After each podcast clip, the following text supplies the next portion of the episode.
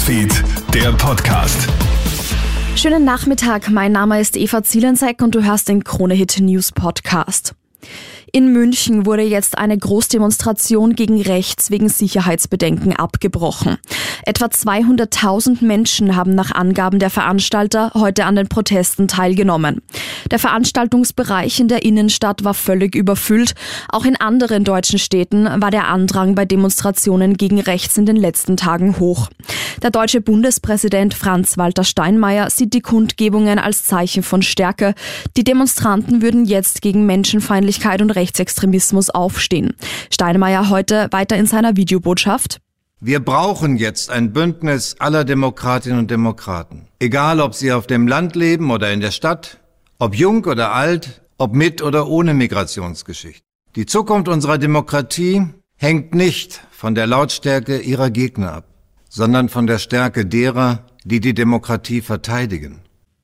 Der Flughafen Basel wurde heute für mehrere Stunden geschlossen, und zwar wegen einer Bombendrohung.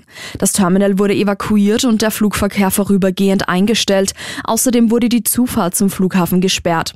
Glücklicherweise gibt es mittlerweile Entwarnung und der Betrieb wurde allmählich wieder hochgefahren.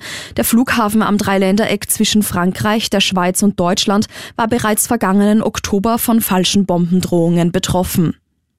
Kritik hagelt es jetzt für Israel. Premier Benjamin Netanyahu lehnt nämlich die Zwei-Staaten-Lösung vehement ab. Sich einem palästinensischen Staat zu widersetzen sei inakzeptabel, sagt UN-Generalsekretär Antonio Guterres. Kritik kommt auch aus den USA und Großbritannien. Dass Israel nicht an eine Zwei-Staaten-Lösung glaubt, sei enttäuschend. Gestern Abend schreibt der israelische Premier auf Ex ehemals Twitter, dass er keine Kompromisse eingehen werde. Beim Super-Event in Kitzbühel ist es heute spannend weitergegangen. Der zweite Durchgang des Herrenslaloms ist zu Ende. Der deutsche Linus Strasser gewinnt heute das Rennen. Bester Österreicher ist Manuel Feller und schafft es mit Platz 4 knapp nicht aufs Stockerl. Kronehit Sportreporter Stefan Steinacher.